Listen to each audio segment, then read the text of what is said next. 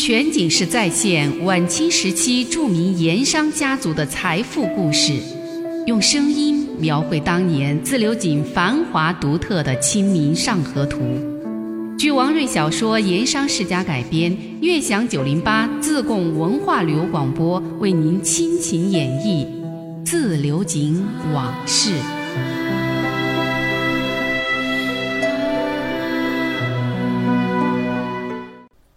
自流井水利局开张请客，宴请大小盐商，结果被赶酒的丐帮给活活搅散了。那自流井分县的胡县城临走的时候说的那句话意味深长，说的什么？自流井这地界上那些盐商的水深得很呐。那么自流井盐商的水到底有多深呢？您听我慢慢说。从张家坨码头顺河往下走，百十米开外，在富台山下有一座庙宇，叫做炎帝宫，当地人又俗称火神庙。这炎帝宫当年在自流井算不上最大最气派的庙宇，但是却很特殊。特殊在哪儿？第一，这个庙不是什么财主、富士或者地方知名人士所建。而是纯粹由盐工集资所建。第二是这个庙里有盐工自己筹建、自己管理，并且敢于出头维护盐工权益的一个盐工组织，叫炎帝会。第三是这个火神庙，虽然说也是供奉的所谓火神，在外地也有，但是把这火神改为专门供奉炎帝的庙宇，在当时全国十八省。仅此一家。要说这个庙的修建以及改名的由来，那是出自于当时自流井一位姓邓的穷秀才的主意。自流井盐业到了嘉庆年间已经是相当繁荣了，从以户为基础的家族式作坊向集约化、工厂化、规模化转变。那个时候啊，井上的盐工除了附近的富顺、荣县、威远、隆昌、内江各县之外，还汇集了从南川、江津来的外来务工者，甚至占了多数。这些盐工常年身居外地，打工谋生不容易。为了交流乡情，也为了互助，曾经创立了一个堆金会。什么意思？就是筹集一定的基金，借贷给盐工，以应不时之需。就这么地弄了一段时间，既能够救助盐工的急难，也能够积累一些利钱。这利钱积累到一定的数目，有人就提出倡议，用这个钱修建一座小土地庙，因为这修庙铺路自古以来那就是善举，也算是公益之事。第二，修了土地庙，就有了一个可供大家伙儿休息聚集的场所。于是，在积足了一百来吊钱之后，就在位于同发井前的太平冈地段修了一座规模比较小的土地庙，并且从此办起了土地会。这庙修起来以后，工人在闲暇之余就聚集在庙里或者是周边玩耍休闲，而且只要你是员工，也可以申请加入这土地会。入会条件很简单，将那三斤菜油香火钱作为底金，就可以入会成为会员。随着盐场盐工的增多，入会的人就越来越多了，积存的底金也逐渐的丰厚起来。而那小小的土地庙。因为场地太窄，格局也小，于是有人就建议另选地址重建庙舍。但是盐工们没有文化，而且群龙无首，这个事儿说了很久也没办起来。终于有一位关键性人物出现了，这个人就是邓秀才。邓秀才是高山井人士，自幼聪明好学，家人送他入私塾，刻苦攻读，在十八岁的时候就考取了秀才。很为家族挣了点面子，但是家境实在是太差，没有能力继续的考取功名。年龄逐渐的增大了，在功名上也就完全没有心思了。严公要建土地庙，办土地会，而邓秀才家住的不远，就不时的来庙里闲走看看。邓秀才为人随和，时间久了，严公们看他和善，又敬重他是读书人。这庙里有些写对联、告示之类的事情，就爱找他帮忙。写过了以后也随便给点润笔费，他也不计较。再后来，又因为邓秀才读书识字，又有些见识，这庙里或者土地会有什么大凡小事儿，有时候也不明请他帮帮忙，出点主意。久而久之，这邓秀才就成了为土地会出谋划策、定夺主意的军师类人物。土地会要改址扩庙，扩大影响和声势，邓秀才自然是赞成的。不过，他提出建议说，扩庙需要改一个名字。改什么名字呢？有那么一次在议事会上，邓秀才就说了：“若称火神庙，此名不妥。火神之称谓，诸子百家圣贤经典皆无出处。自古以来，名不正言不顺。若圣贤经典无出处，不论官府士子，难于服众。要说员工们，谁懂得什么圣贤经典呐？当然是听邓秀才的。”就都说他说的对。《吕氏春秋》有言：“其地炎帝，其神祝融。”可见炎帝才是火神之始祖。庙宇改为炎帝庙或称炎帝宫最为恰当。圣贤书上有出处，官府世人皆可信服，岂不更好？所谓炎帝，也就是神农，而炎者，那就是大火的意思。对于神农，一般民间都知道，很多的盐工也有耳闻。见邓秀才如此引经据典，都纷纷的赞成，这个事儿于是就定下来了。盐工们看邓秀才有学问，又如此的热心，于是就建议他干脆也入会。邓秀才也欣然同意，一面为炎帝会制定会章，一面又尽力的物色新的地址，洽谈购买地基。终于。邓秀才在府西河对岸之富台山小地名地宝街之处寻到三间瓦房要出售。邓秀才多少懂点风水之道，觉得此地背靠富台山，面临府西河，正得依山面水之势，又和分县衙门所在的著名的景神庙隔河相望，真是一块修房造屋的风水之地。于是，在商议之后，把三间瓦屋买下来，在原地基上扩大。动工新建炎帝宫，这炎帝宫修修停停，停停修修，到道光末年初步有了寺庙格局，一直到咸丰年间，这炎帝宫才全部竣工。一样的飞檐画栋，一样的粉墙青瓦，全部都是由众岩工自建自造，这在当年也算是一个奇迹了。自流井那些个财大气粗的盐商，也不禁对炎帝会的能耐刮目相看。这炎帝宫还有一个特别之处，那就是在设计建造的时候，把门楼和戏楼融为一体，既节约空间和财力，又增加了门楼的装饰美观。戏楼两侧各有抱楼环绕，不过演戏的时候，这男女要分坐，各占一半。虽说有男女授受不亲的封建观念，但也显示了男女平等的新式思潮，在当时也算一贯。另外，这里。禁演三国戏，为什么呢？因为这庙里除了神农之外，还供有关公的神位。你演三国戏，那就是对关公的不敬，所以就禁了。要说邓秀才，那也是不负众望，一手一脚的为炎帝宫建造事宜打理过问，而且还亲自拟定了炎帝会的帮规会约。另外，邓秀才还为严公争利，出面和盐商谈判。甚至不惜到县衙门、省衙门和盐商打官司。就这样，在当年的自流井盐场，逐渐形成了盐商、盐工、官府这样三方博弈的格局。而盐工就是以炎帝宫为基地，以炎帝会为组织，形成了一股独立的强大力量。也正因为如此，邓秀才遭到一些盐商，主要是八大盐号为代表的陕商的记恨。几次较量之后，盐商买通了官府，对邓秀才下了毒手，最后是冤狱缠身，含恨而终。全景式再现晚清时期著名盐商家族的财富故事，用声音描绘当年自流井繁华独特的《清明上河图》。据王瑞小说《盐商世家》改编，悦享九零八自贡文化旅游广播为您倾情演绎《自流井往事》。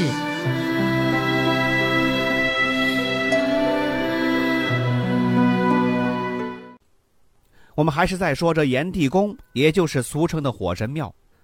修建完工后不久，在火神庙寺院旁边，临府西河河岸绿荫之处，就开了一家茶馆这个地方依山面水，可以对望张家沱码头，以至自流井市街，得地形之利，所以每天来这个地方喝茶的茶客也是不少。不过这些茶客多数都是短山帮，也就是以盐工为主的下里人。因此，茶馆收费也低，普通的清茶、沱茶每碗铜钱一文，带茉莉花的香茗铜钱两文。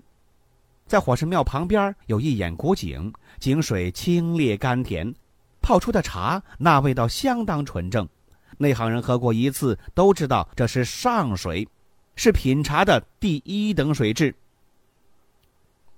在那来来往往、进进出出的茶客之中，有一位茶客逐渐的。引起了众人注目。这个人个子不太高，三十郎当岁，外省口音，脸面白净，穿着长衫，看样子是一个知书达理之人。可是其举止神态又带点不拘小节的江湖之气，叫人一时摸不透其身份所在。另外，体态上他还有一个明显的特征，就是左脚有点跛，虽说不影响走路。但是，一看就能看出来。因为众人一时不知道此人是什么身份，所以私下里就叫他“跛子茶客”。跛子茶客光顾茶园，还有一个特点，那就是行踪不定，有时候两三个月不见人影，有时候又是每天必来，甚至到中午也不走。到午饭时间了，就在茶摊上叫上一碗凉粉、凉面，甚至锅盔，随便吃上一点，就当是一顿午餐了。有时候又进寺庙买来一份斋饭充饥，非常的随意。这跛子茶客来到茶馆，整天就是喝茶，偶尔也读一读那些随身带来的闲书。那些书既闲且杂，有诗词，有闲章，有野史，有话本小说，有医书棋谱，甚至据说还有当朝的禁书。总之，毫无章法可循，也没什么正经的出处。看书看得累了。跛子茶客也起身四处走一走，或者凭栏远眺，张望对岸自流井街市的繁华喧嚣，若有所思；或者去庙里看一看楹联匾额、泥雕木塑，同样也是沉思不语。而往往这个时候啊，他那张瘦削而略带苍白的脸颊上，就会显出一种忧郁伤感、变幻莫测的神色。这跛子茶客举止有点清高，他喝茶的时候一般不主动和人交谈，有时候听到邻桌茶客谈到一点有趣的事儿，或者是警场新闻，他也会专注的听下去，偶尔也有插问一句两句的时候，但是却从不加以议论评价。跛子茶客还有一大爱好，那就是喜欢下棋，围棋、象棋都行，而且棋艺很高，可以说是打遍茶馆无敌手。甚至有时候还可以同时和三四个人一起下几盘盲棋，他都能够一一取胜。据一位老茶客说呀，这种棋艺他是一辈子也没见过，但是听人说过有这样本事的人，那都是奇人。这跛子茶客字也写得好，有一次茶馆写春联找了好几个人都觉得不合适，后来茶园老板见跛子茶客捧着书在看，他就想啊。能看书就必定能写字，何不找他试一试？茶馆老板就走过去鞠了一躬，说：“恭请先生为茶园留下墨宝，润笔费以十碗香茗茶钱充数。若是喝清茶、沱茶，从今日起一月之内不收先生茶钱，不知可否？”跛子茶客也不推脱，也不讲价，想了一想，说：“把你的对联拿给我看看。”看到老板想写的对联儿，跛子茶客笑了笑，呵呵，干脆我另外帮你拟一副。至于润笔费不润笔费的，我看就免了。我不管来喝什么茶，茶钱照付。茶园老板说：“如此当然更好，只是有劳先生费神。”跛子茶客略加思索，就把对联纸给铺开，提笔一挥而就。写完，众人一看。上联是“望江楼上望江流，江流千古”，下联“炎帝宫前品清茶，清茶一杯”。众人齐声叫好。有点学问的人后来说了，这上联借用的是成都望江楼只有上联没有下联的绝对，用在这儿也很恰当。那字写出来也是非常漂亮，不单是一般人说好，就是一位教过私塾的老先生也赞口不绝，说这字写的有功力，是一种怪笔法。这种怪笔法世上少见，可与当年扬州八怪的郑板桥之怪字相比，非常难得。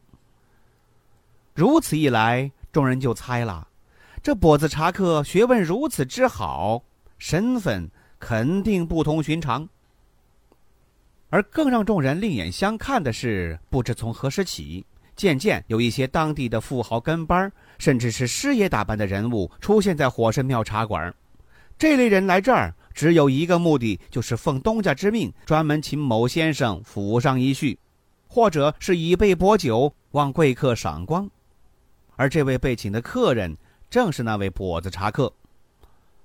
这些人来，一般都专门备有花杆或者是专轿。这是专门来接人的，那些个跟班也是一个个神情恭敬、客气的很，像是平时对待官府里的大人老爷，或者是巨士、富商人等，一口一个老爷。要么说有专轿在门外等候，请老爷打轿；或者说轿子已经备好了，老爷是这时起身，或是喝点茶再起身。而这些人称自己总是在下或者小人之类。那实在是恭顺有礼。不过出乎众人意料的是，这跛子查克似乎对此不大买账。一般情况之下，抬抬眼看看对方，说一句：“你没看见我正在下棋？”或者是“你没看见我正在看书？”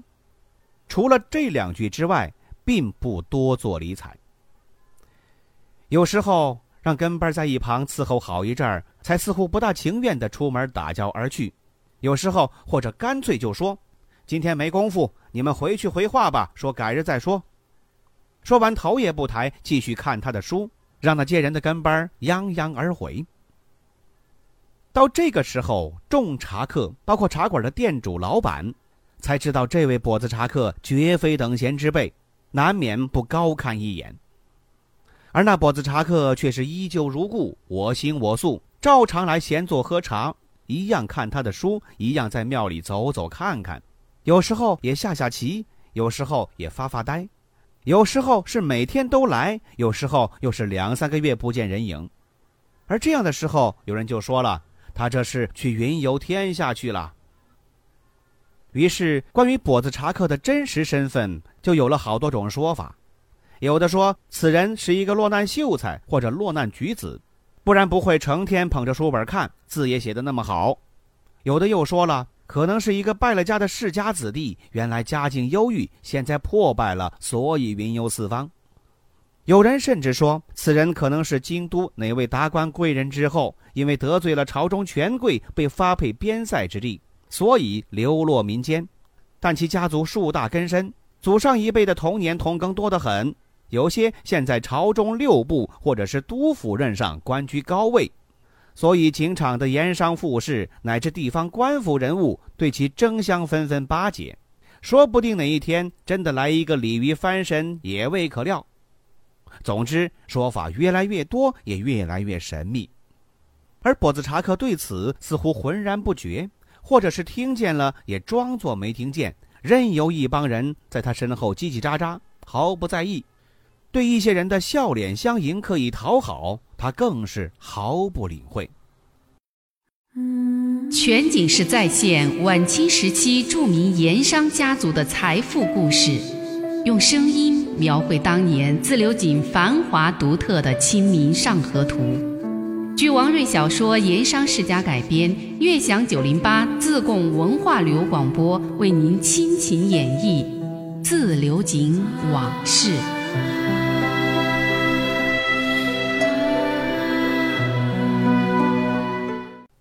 我们再说沙湾水利局开张的那个中秋节，之前半个来月，火神庙茶馆就没见跛子茶客的踪影，众人就猜他是外出云游去了。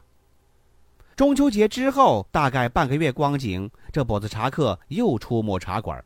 众人心想：哦，果然是云游去了。这一天天气晴朗，秋阳高照，正是一年中让人感觉最舒服的时节。从茶馆栏杆处望去，抚溪河绿波盈盈，碧水长流。从北边沿河岸顺流直下，在张家沱遇到了富台山，突然就转了一个直角形大弯，一直往沙湾石家口东流而去。于是，整个自流井最中心的街市区域就处于抚溪河温柔的怀抱之中。有的自贡人爱把抚溪河称之为“母亲河”，大概也就是这个道理。不过，和张家沱码头的热闹景象以及抚西河对岸街市的繁华相比，这火神庙茶馆那是真算得上闹中取静，又一切都在视野之中，这就是其妙处所在。波子茶客这一天独自坐在临江的一张茶桌上喝茶看风光，却听邻桌几个茶客闲谈之声传来。刚开始没注意，后来谈话的内容逐渐引起了他的兴趣。